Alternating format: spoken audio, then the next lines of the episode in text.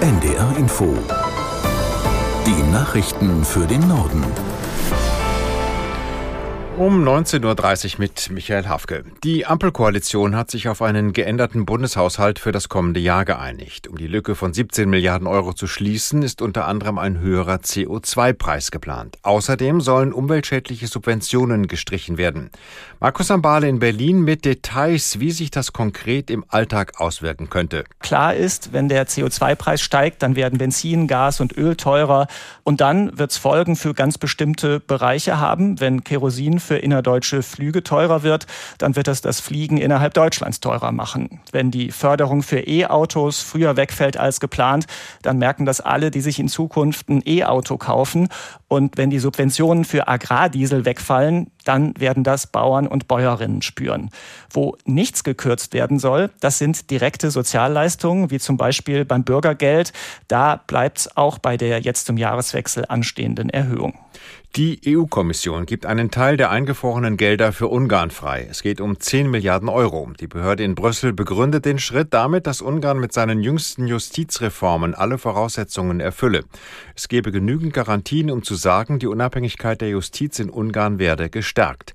Die EU-Kommission betont zugleich, dass sie die Lage in dem Land weiter genau beobachte und frühzeitig reagieren werde, sollte es Rückschläge geben.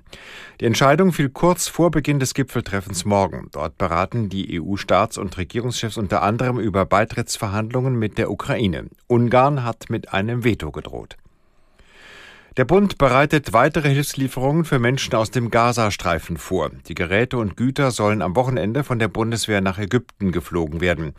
Wie die deutsche Presseagentur berichtet, geht es insbesondere um medizinisches Material, das benötigt wird, um Patienten aus Gaza zu behandeln. Dazu gehörten Beatmungsgeräte und Brutkästen für Säuglinge. Es handelt sich um mehrere Tonnen Material mit einem Wert von rund 1,4 Millionen Euro. Kommende Woche sind weitere Bundeswehrflüge geplant mit Zelten und anderen Hilfsgütern. Sie sind für Menschen im Gazastreifen vorgesehen, die ihr Zuhause verloren haben. Ein Mann, der in Ratingen in Nordrhein-Westfalen vorsätzlich eine Explosion herbeigeführt hat, ist wegen versuchten Mordes verurteilt worden. Er erhält eine lebenslange Haftstrafe. Das Düsseldorfer Landgericht stellte zudem eine besondere Schwere der Schuld fest. Im Mai waren Polizei, Feuerwehr und Rettungsdienst zur Wohnung des Mannes gerufen worden, weil sich dort angeblich eine hilflose Person befinden sollte. Der 57-Jährige schüttete Benzin auf die Einsatzkräfte und zündete das Gas-Luft-Gemisch an. Es kam zu einer Explosion, mehrere Einsatzkräfte wurden verletzt. Das waren die Nachrichten.